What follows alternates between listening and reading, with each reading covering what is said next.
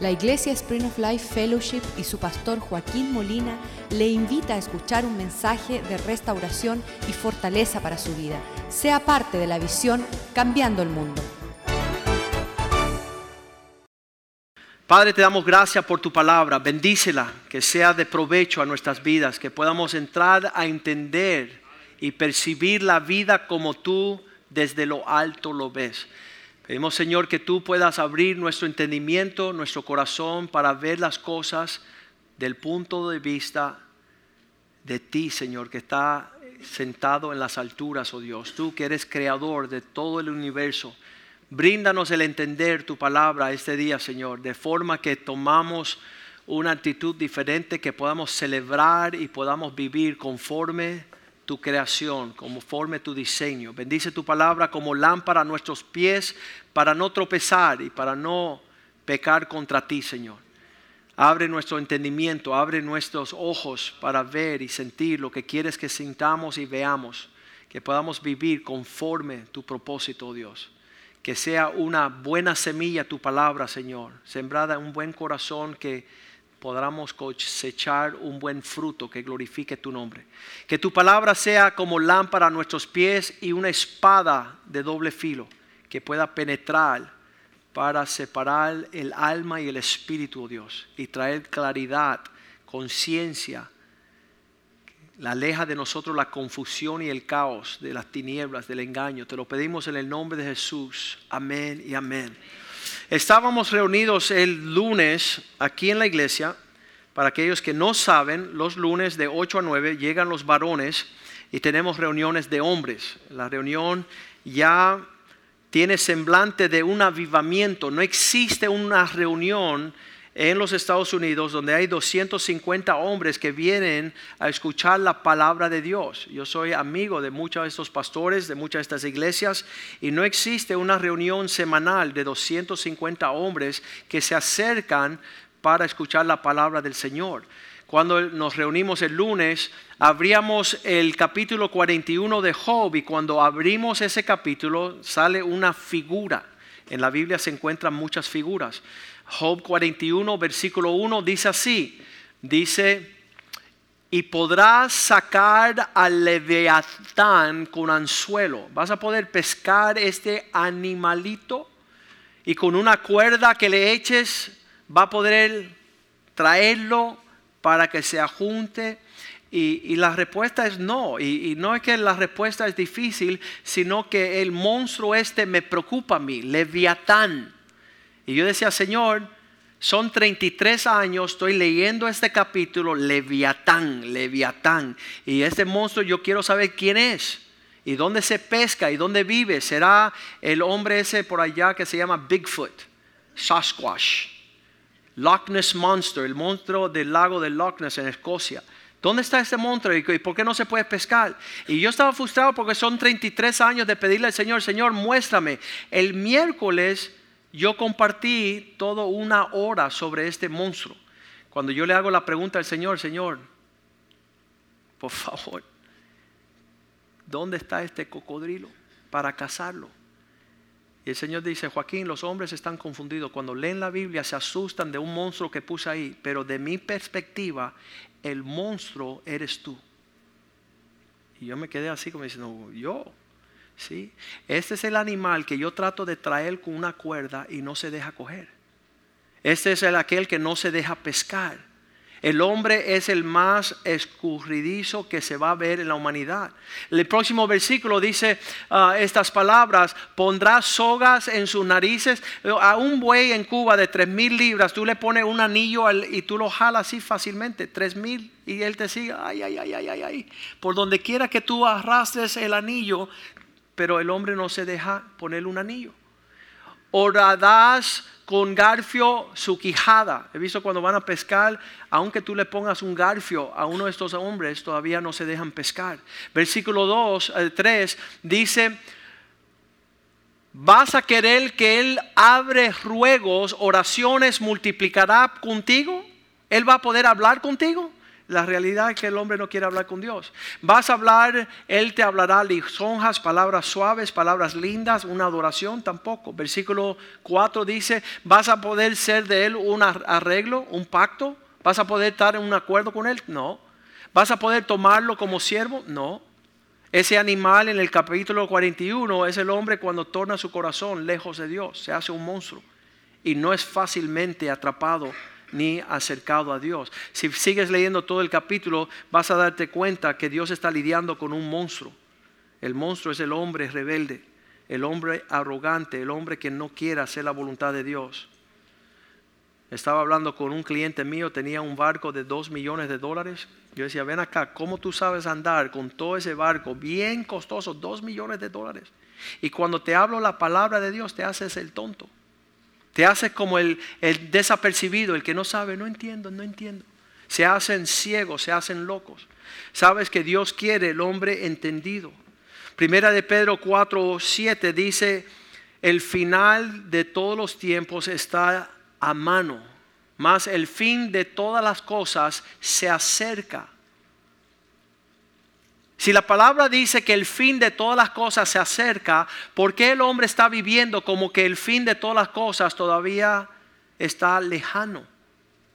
Yo quiero creer que Cristo viene hoy. Yo quiero creer que Cristo viene mañana, esta semana. Lo espero todos los, cada segundo del día. Estoy esperando el regreso del Señor. Estoy listo para la venida del Señor. Estoy listo para que el Señor venga hoy. ¿Sabes por qué? Porque no estoy poniendo mi preocupación en otras cosas. No quiero como un amigo mío, se llamaba Tony, tenía 19 años. Cuando yo me entregué a Cristo, yo tenía, um, él era miembro, él era compañero de baloncesto conmigo y yo fui corriendo a él. Yo le decía, Tony, hay que entregar tu corazón a Cristo. Y él me dijo, no, Joaquín, yo voy a esperar que sea viejito.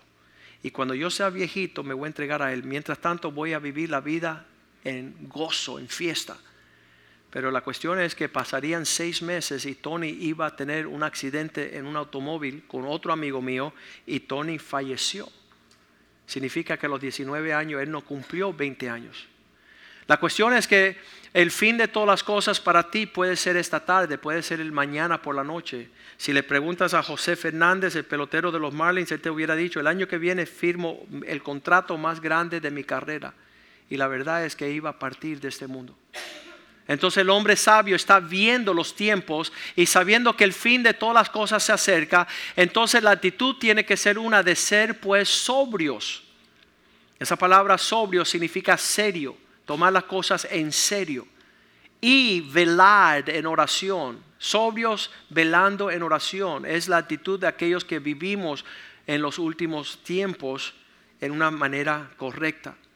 La semana pasada habíamos hablado de 10 cosas que atienden a aquellos que llevan las cosas de Dios en serio.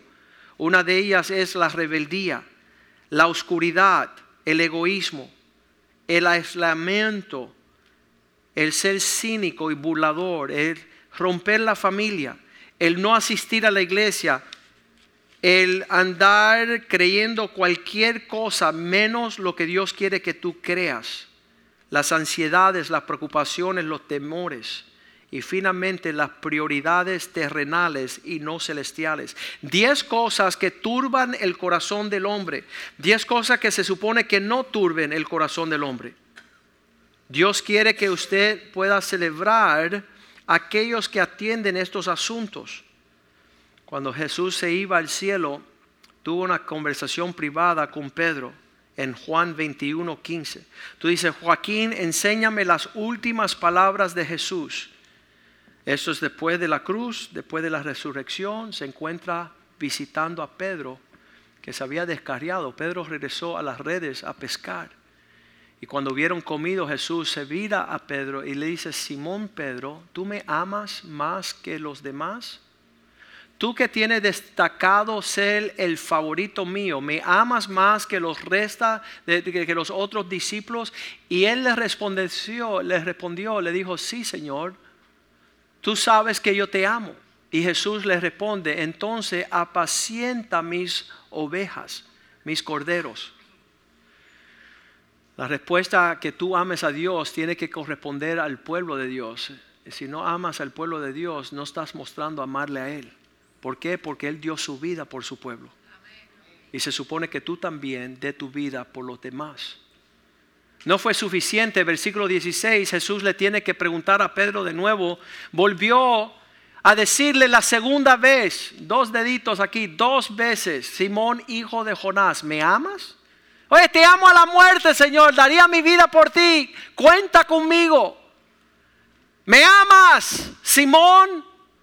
Y Pedro le responde, sí, Señor, tú sabes que te amo. Le dijo, entonces pastorea mis ovejas. ¿Sabes cuál es el oficio más difícil de todo el mundo? Adivinen, a ver, a ver, ¿cuál es lo más difícil? Esas ovejas que te quieren a muerte, te quieren matar. Por cuanto que tú eres la voz de Dios hacia su vida. Tú eres el que Dios envió a pescar al leviatán. El pastor, un día, a las 3 de la mañana, escúcheme, un día vino un pastor y dice, ¿cuál es el horario de pastor? A ver si yo, yo puedo. De, de 9 a 5, o una horita más mía, de 8 a 6 de, de 12 a 12, 24 horas. Estoy durmiendo en mi cama y dice, dice el Señor, oye, ve y dile a José que yo lo amo y que si él viene a mí le voy a dar todas las cosas que él está soñando. Y el Señor, José me se va a poner bravo conmigo. Ya le he hablado cien mil veces, ya van 18 años hablándole. Ve y dile una vez más. Ok. Y voy donde José. José, dice Joaquín, te voy a matar. No, no, no, espérate, antes que me mate. El Señor dice que si tú vienes a Él, Él te va a dar todos tus sueños y que Él te ama. Y dice, ya, ya sí que te voy a dar un trompón. Y dice, mira, yo te voy a dar a ti porque yo estaba durmiendo a las 3 de la mañana cuando me despertaron. ¿Qué tengo que ver yo con eso? Tú me vas a golpear a mí. Yo soy el que te voy a golpear a ti. Ya yo soy el que estoy enojado. ¿Por qué? Apacienta mis ovejas si tú me amas. Yo dije en el primer servicio a que no saben por qué soy pastor. Nadie sabe la razón. Y no es porque no era buen abogado. Me iba súper bien mi abogacía. Yo estaba feliz. El que no sabía leer, Dios lo enseñó a leer. El que no sabía escribir estaba cobrando 10 mil dólares por un contrato. Estaba gozoso de la sabiduría que Dios me había dado. Casos de 50 mil dólares. Un cheque. Toma Joaquín, gracias por lo que me ayudaste. Y las personas ahí bendecidas y la única razón por la cual pastorea es porque estoy enamorado de Jesús. La única razón, porque no hay quien lo soporte. Pero mi Señor se merece que nosotros respondamos. Tú me amas, entonces involúcrate con las ovejas. Involúcrate con lo más difícil. Cuando estoy viajando, dejando mi familia, dejando mi ciudad. Y cuando regreso, dice, ¿cómo te fue las vacaciones, pastor? ¿Vacaciones, imbécil? ¿Tú te vas a vacacionar sin tu familia? Falta respeto.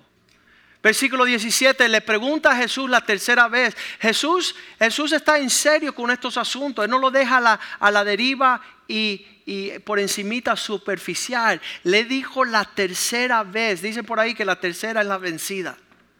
La tercera vez, Simón, hijo de Jonás. Cuando veo a Pedro me da ánimo a mí, porque yo soy torpe como él. Me tienen que decir las cosas tres veces y Cristo está dispuesto a decirlas cuatro, cinco, seis, diez años, quince años.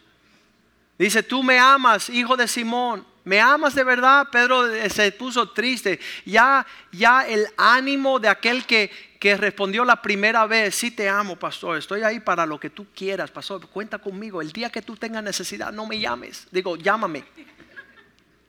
Dice el pastor José Medieros, en México, cuando alguien se acerca y dice, pastor, estaré contigo hasta la muerte. Dice, deja tirarte una foto porque más nunca te voy a ver. Deja tirarte una foto para ponerla ahí en una silla para por lo menos acordarme de, de ese relambío, ¿verdad? De ese leviatán. Pedro, me amas. Y él dijo, Señor, poniéndose triste la tercera vez, tú sabes todas las cosas, tú sabes que te amo y por tercera vez, la atención de Jesús es no leer la Biblia, no es orar, no es ya darle comida a los pobres. Eso, él dice, guarda mi pueblo. Da tu vida por aquello que yo di mi vida. Atiende los asuntos de la casa de Dios. Atiende los asuntos de mi pueblo.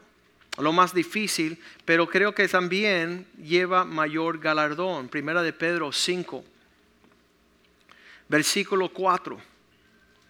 Primera de Pedro 5, 4 dice que cuando regrese, cuando aparezca el príncipe de los pastores. ¿Cuántos saben que Joaquín y todos los pastores tienen un jefe? El príncipe de los el príncipe de los pastores. Cuando él aparezca, vosotros van a recibir corona incorruptible de gloria. El Señor ya tiene la talla, ¿verdad? El Señor ya tiene aquellos que le ha llamado a servir a su pueblo como pastores. Ahí le dice la instrucción, antes de que aparezca, cuál es nuestra tarea, versículo 2, apacentar la grey del Señor. Apacentar el pueblo de Dios. ¿Qué tú haces? Yo digo por ahí, ayudar a los hombres a ser campeones. Eso es lo que es apacentar. Llevar que a los hombres entiendan el propósito de Dios y que lo puedan vivir para que cuando le den frente a Jesús no se avergüencen, que pueden dar respuesta. Apacentar la grey de Dios que está entre vosotros. ¿Cómo lo hago, Señor? Cuida de ella, protégela, ponle un cerco de espino alrededor de ella, ora por ella, no por fuerza. El día que llegó un jovencito aquí a pedir a Paulette, ah, dice, me quiero casar con, con Paulette. Y le digo, varón, tú tienes que trabajar primero. Primero búscate un trabajo, búscate una casa, búscate un carro y después vas a poder venir a pedir la mano de una de nuestras hijas. Y él salió aquí ferozmente, buscó a su papá y regresaron con una pistola. ¿Por qué me, ¿Por qué me la tienen en contra a mí si no le he hecho mal a nadie? regresan aquí a pedir cuentas con una pistola y cuando entra ese señor con el hijo así bien grande, fuerte los dos, ¿sabe lo que me entra a mí? Una indignación que se metan con el pueblo de Dios. Me entra una furia, así, me entra un fuego que, me lleva. Y el hombre dice, ah, le digo, ya yo me estaba dando cuenta que él venía a responder por el hijo y le digo, ¿qué es lo que sucede? Y esa noche estaba predicando yo cómo, qué es ser un hombre.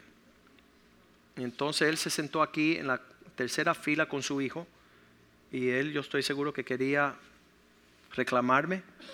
Y escucharon 15 minutos de la prédica de qué es un hombre.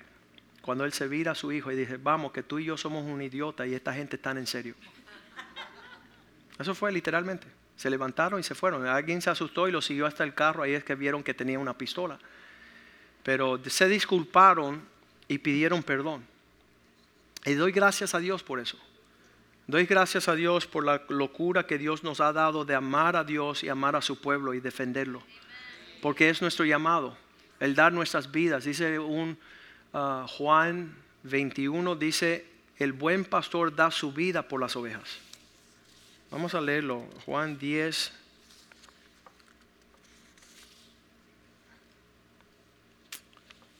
Juan 10 y el versículo es allí.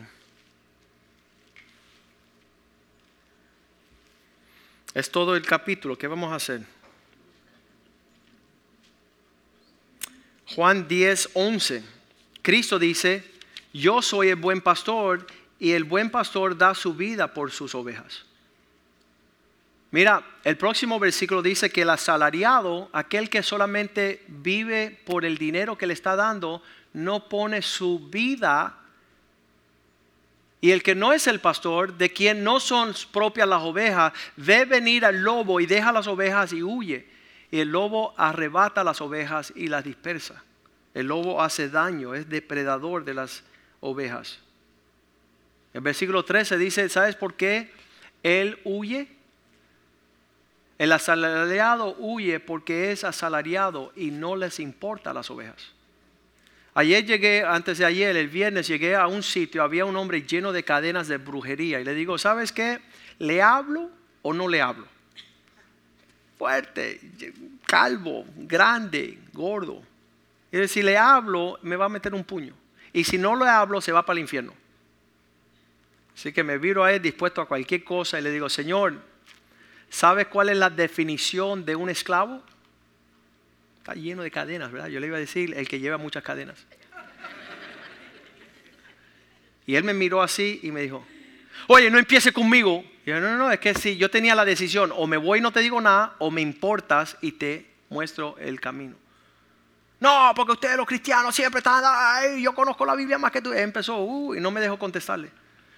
Así que finalmente, después de media hora, ahí entró como tres otros hombres a la discusión. Al final le dije, mira, eh, él se llama Ulises. Ulises no me ha dejado decirte a ti lo que es un esclavo, lo que es la definición. Y él me miró así ya porque él se asentó con las palabras que le intercambié. Bueno, ¿qué, qué, ¿qué es eso? El que lleva muchas cadenas es esclavo. Y yo conozco a alguien que te pueda hacer libre, se llama Jesús.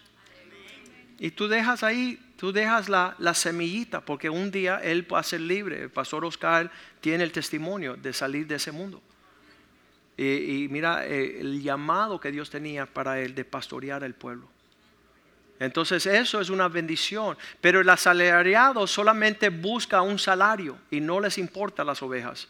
Eso ha sido nuestra preocupación a lo largo de 18 años. Yo no quiero que esto sea un oficio de hecho, les voy a decir que no es, ah, no es algo que ninguna remuneración vaya a poder recompensar. En otras palabras, no tenemos horario, estamos trabajando todo el tiempo a la llamada de una llamada. No quieren venir a la iglesia.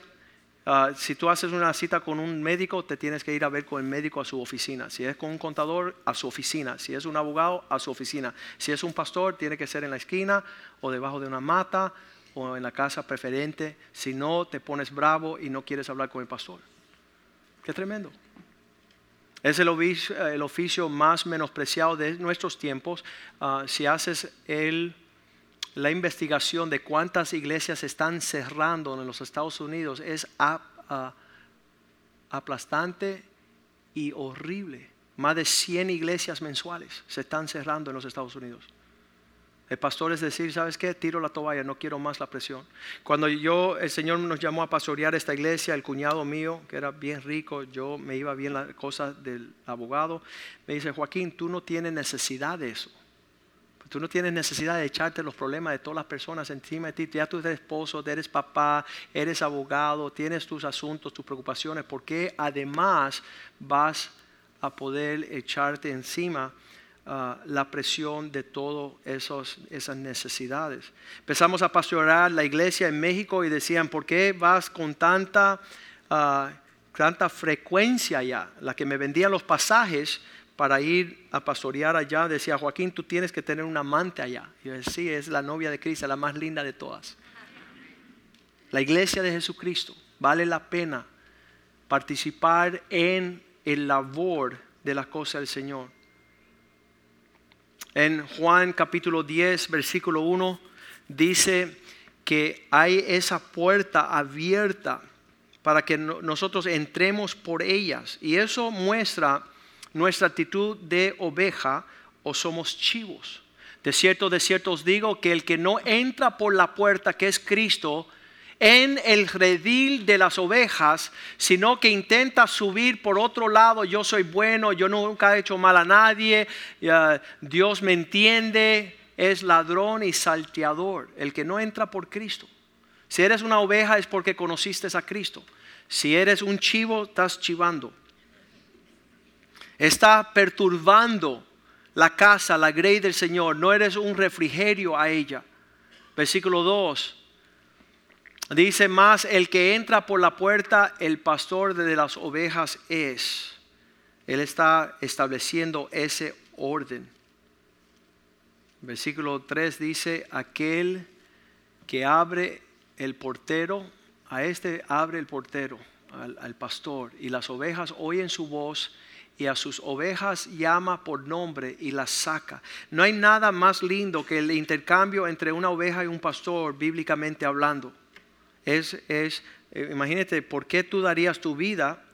No muchas personas darían su vida, pero un pastor está dispuesto de desvivirse por sus ovejas. Y eso solamente lo pone el amor de Dios en nosotros. No hay forma de comparar esta intimidad. Versículo 4. Y cuando ha sacado fuera todas las propias, van delante de ellas y las ovejas le siguen porque conocen su voz. Mira la dinámica, la diferencia entre los vaqueros americanos que van oyentando a la, al ganado. Y está siempre abatiendo. Las ovejas no. Las ovejas tienen sus oídos afinados y están siguiendo el pastor adelante. Voluntariamente están cediendo su ánimo por seguir a su pastor. No somos vaqueros, somos pastores. Tenemos la voz de Dios para que puedan seguir el sabio consejo. Dice por ahí en un texto que estábamos leyendo, Mateo 20, 25, que no como los romanos, las personas veían gobernar los pueblos, Mateo 20, 25, veían gobernar los pueblos y decían, ven acá, los pastores van a ser igual, van a enseñorearse sobre el pueblo. No. Es, es una dádiva voluntaria. Tú de tu disposición participa. Dice, entonces Jesús llamándolos dijo, sabéis que los que gobiernan las naciones, los romanos, los nazis, los alemanes, los comunistas, se enseñorean de ellos y los que son grandes ejercen sobre ellos potestad. Mira, si tú no vienes, porque yo te voy a dar cárcel. Si tú no te ah, ah, compadezcas delante de un juez aquí en los Estados Unidos, si tú no llegas a tu cita, te mandan a arrestar. Te van a tomar preso por no llegar a la hora que corresponde que tú llegues. ¿Cuántos de ustedes fueran presos aquí si, si, si no llegan? ¿Verdad? Todos estuvieran, oye, pastor, estoy preso para el calabozo. No. No es así, no es una imposición. Dice, así es, los grandes ejercen sobre ellos una autoridad impuesta. No llegas a los hombres, maldito, cobarde, te vas para el infierno. No. ¿Qué vamos a hacer si no llegas? Yo sé que el día que se cierra la puerta, yo pongo ahí a Gary y a Evid, no me dejen entrar más este infeliz, para que no pierda mi tiempo. Qué, tremendo. Y la puerta abierta, y la puerta abierta, y la puerta abierta. Vienen a despojar, a robar. Más que ovejas son chivos. Cuando hacemos un bosquejo de qué es un chivo, ah, un joven de esta iglesia se fue para el Medio Oriente, a Israel, y me dice, pastor, ¿qué te traigo? Le digo, tráeme un libro. A mí me encantan los libros. Y él trajo un libro histórico de, eh, de Israel. Y yo abro el libro y dice ahí, las ovejas, no, los chivos negros del Medio Oriente se han comido las cosechas, los árboles, las raíces, los frutos.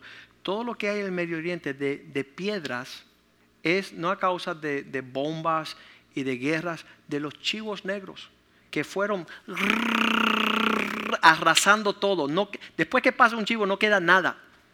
Si usted está en un lugar cómodo es porque es un lugar de ovejas y las ovejas están ahí desviviéndose por un medio ambiente, ¿no? Entonces estos chivos negros arrasan con raíz, con, con ramas, con hojas, con el fruto, se comen hasta las raíces. ¿Sabes lo que queda después de comerte la raíz? Nada. No siembran, no, no hacen producir nada. Entonces dice, los gobernantes de las naciones se enseñorean, son grandes, ejercen sobre ah, sus súbditos Ah, potestad. Versículo 26 dice, no, mas entre vosotros no será así. El, intercambio de lo que hacemos en pastoral no es una imposición de enseñorearnos, sino que el que quiera hacerse grande, el que quiera crecer, el que quiera aumentar, el que quiera alcanzar las alturas de Dios, este será entre vosotros un esclavo. Voluntariamente, pastor, ¿con qué puedo contarme? Cuando me fui a Cuba, Ever me dijo, pastor, tú te vas tres semanas, ¿en qué puedo ocupar mi tiempo aquí en la iglesia para ayudarte? ¿Eso no es importante? Obvio, yo no voy a estar. Entonces, ¿qué se le puede decir a un hombre que voluntariamente dice, heme aquí, ¿cómo tú quieres que yo participe en tres semanas que tú te vas? Y esa, esa respuesta no es fácil.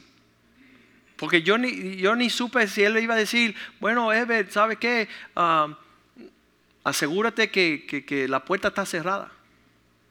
Y le dije, no, yo le dije, mira, Ever, si tú me estás haciendo una pregunta tan seria, te voy a dar una respuesta tan seria. Sed el primero en llegar y el último en irte.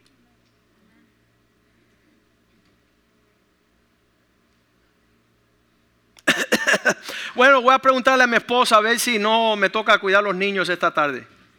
O voy a hablar con el jefe porque creo que tengo demasiado trabajo. No sé si me... ¿Tú quieres participar y llegar a ser grande o quieres seguir como un niño, un malcriado? Que vas a la iglesia porque tu esposa te lo impone. Vas a la iglesia porque tus hijos te están desmintiendo tu falsa religiosidad. Y Cristo lo dijo, si van a ser auténticos, no sean como los impíos que tienen que ser obligados en hacer las cosas, sino voluntariamente ofrézcanse. Y a la medida que ustedes voluntariamente se ofrezcan, van a ser grandes en el reino. Van a poder percibir el por qué los pastores están dando de su tiempo su, uh, sus talentos, sus tesoros. Isaías 40, 10, Dios siempre se dejaba conocer entre su pueblo como un pastor. Dice aquí Jehová, el Señor vendrá con poder y su brazo señoreará. He aquí que su recompensa viene con él y su pago delante de su rostro. Él viene para renumerar y eso es la renumeración más linda que existe, la que viene de arriba. La que viene así del lado, puedes alcanzar mayor galardón invirtiendo tu tiempo en cien mil otras cosas, pero si tú quieres que los cielos se abran sobre tu cabeza, agrada a aquel que te llamó a pastorear. Versículo 11 dice, el pago, la recompensa, como pastor apacentará su rebaño. Su brazo se llevará a los corderos y en su seno los llevará, pastoreará suavemente a las recién paridas. la actitud que Dios tiene cuando Job le dice al Señor, Señor, tú no te interesa por mí, mi vida no te importa. Y él dice, ¿tú no viste cómo yo atiendo a la recién parida? La ternura del Señor sobrepasa todo lo que pensamos nosotros en ternura. Lo que Dios quiere darnos a nosotros como ovejas, dice que nos lleva a delicados pastos junto a las aguas de reposo. Y nosotros no, queremos allá la, Niagara en bicicleta con Juan Luis. Queremos nosotros todo lo torcido, todo lo turbulente, todo el caos, todo lo que está fuera de orden, todo lo que roba nuestros sueños, todo lo que roba nuestras esperanzas. El Señor dice que con delicadezas, con suavemente, voy a dirigir mi pueblo. El, Salmo 78, versículo 70 es el favorito mío de todos los tiempos porque me muestra que si yo atiendo las ovejas del Señor, Dios me pondrá a apacentar a las naciones. Eligió David su siervo y lo tomó de las manajadas de las ovejas. Empieza con una ovejita. Empieza a preocuparte otra familia, otra pareja, otro matrimonio, otro huérfano, otro niño sin papá, una niña sin mamá. Empieza a preocuparte por lo que él le dijo a Pedro, ¿me amas? ¿Y cómo lo muestras si tú no te interesa más nada? Ha habido personas que han llegado a esta iglesia de pastor, escuche bien, llevo de cristiana 40 años, nunca he tenido un pastor, tú vas a ser el primero. digo, líbreme Dios. líbreme de este liaviathan este monstruo. Le digo, hermanita, hazle favor a otro. Por favor, busca otra iglesia donde va a ser más, más cerca a tu casa. No me hagas pasar el martirio de tu monstruosidad. Le dicen al pastor Mediero, pastor Mediero me puede ayudar con Apocalipsis allá donde el ángel sopla la séptima trompeta. Dice, no, porque yo me voy con la primera. Allá tú que quieres ser teólogo y quieres profundizar las verdades bíblicas que no corresponden, porque eres un malvado y no quieres prepararte para la primera venida del Señor cuando tome, toque la trompeta del Señor. Se encuentra todas maneras. Cuando escribí mi libro que ah, restaurando las puertas que prevalecen, ese primer libro ah, e, estaba dado porque yo quiero que la iglesia recobre su pudor, recobre sus riquezas es una bendición, una honra ser parte de la iglesia. Entonces ese libro tiene 10 puertas y dimos la vuelta de Nehemías capítulo 3, 10 puertas que entraban a la ciudad. Y llega una infeliz a la iglesia allá en México y le dice al pastor Mediero, pastor Mediero, sabe que su pastor es bien conocedor de la Biblia, pero le faltó una puerta. Dice, espérate, espérate, espérate, yo ya la encontré, la que te va a botar de este lugar. Y la sacó de la iglesia. Están siempre buscando la quinta pata a la gata. Es divertido pastorear. Te llaman los hermanos a lo largo de la semana, pastor, hoy escogí sacarte a almorzar, esperando que el pastor dijera, tengo demasiado tarea y no puedo ir. Y le digo, vamos. Y dice, ay, no puedo, te lo dejo para otro día.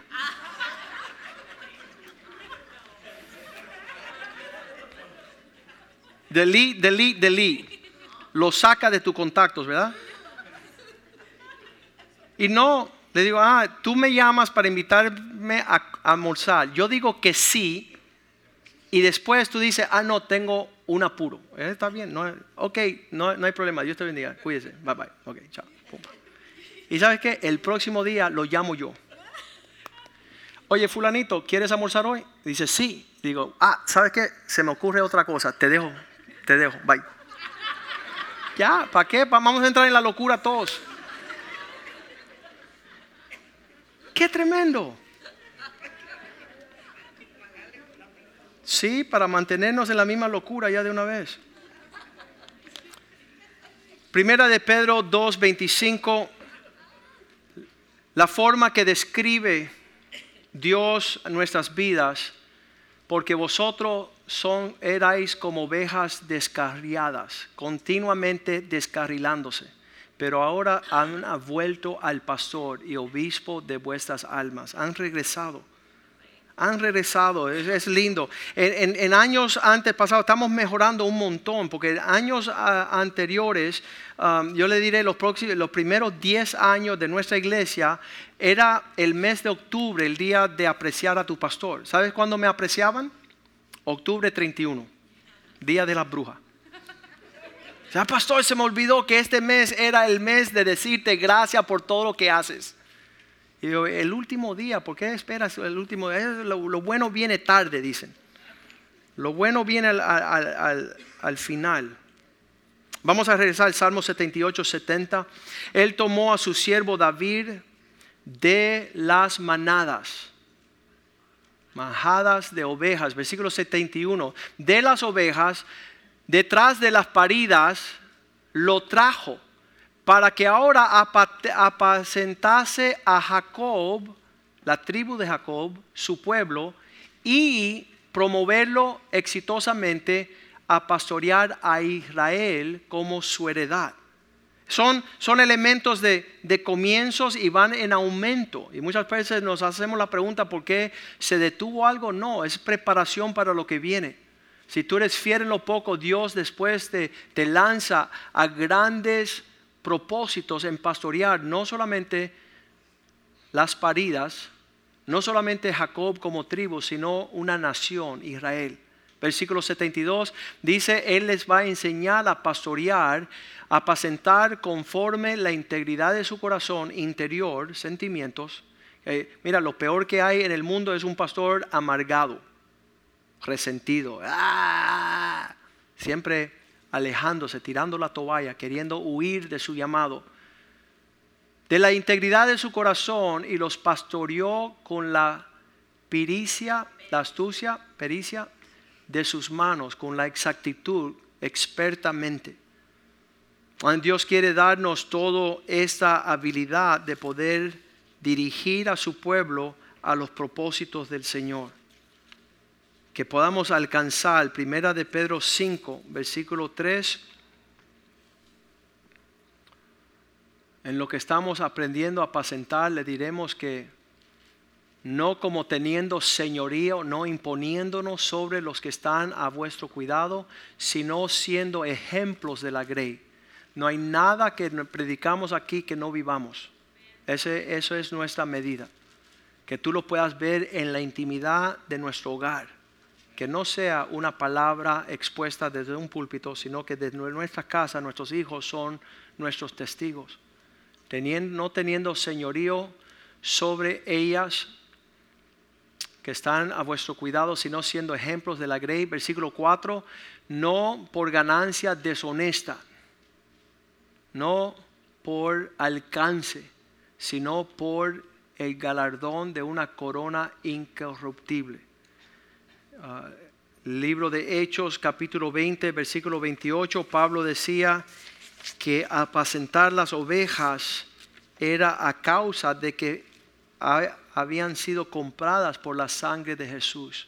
Por tanto, mirar por vosotros y por todo el rebaño de ovejas en que el Espíritu Santo os ha puesto por obispos, por los que están velando, para apacentar la iglesia del Señor, la cual Él ganó por su propia sangre, Él compró, Él virtió su sangre. Versículo 29 porque yo sé que después de mi partida, cuando yo vaya a otra ciudad, van a entrar en medio de vosotros lobos rapaces. ¿Sabes la diferencia entre una oveja y un lobo? El lobo es depredador. Y estos lobos rapaces no perdonarán al rebaño. Versículo 30. Estos lobos rapaces saldrán de nosotros mismos, se levantarán hombres hablando perversas cosas para arrastrar tras sí a los discípulos. Ellos quieren sacar la manada a un comportamiento que no ha sido el ejemplo. Entonces necesitamos que Dios nos forje aquellos pastores como David, 1 Samuel 17, 34. Él decía, mira, no teman de mi disposición como pastor. Porque yo desde que fui responsable, primera de Samuel 17, 34, David dice, desde que cuidé las ovejas de mi papá, cuando siendo siervo era pastor de las ovejas de su padre, cuando venía el león o el oso, tomaba algún cordero de la manada, cuando el oso y el león venía a tomar a alguien de la manada, versículo 35, David dice, salí yo tras él, el león o el oso, y lo herí y lo libré, libraba de su boca. Y si se levantaba contra mí, yo le echaba mano de la quijada y lo hería o lo mataba. Él estaba dispuesto a dar su vida por las ovejas del Señor y le diré que el equipo de pastores que tenemos aquí son valientes, son capaces, están listos a la batalla. Vamos a ponernos de pies en esta mañana y usted tenga Cristo como príncipe del pastor, que Él vele por su casa, que Él pelee sus batallas. Mira, no habrá depredador que se acercará a tu morada cuando vean que Jesús es el pastor. Cuando vean que Jesús vela por los suyos, no hay diablo, no hay demonio que se pueda acercar. Y esta batalla feroz es la cual, la, razón por la cual celebramos este mes. Ah, personas no, no pueden entender estos medios, ah, pero usted y yo entendemos muy bien. Cuando llegue al cielo, yo tengo dicho estas palabras.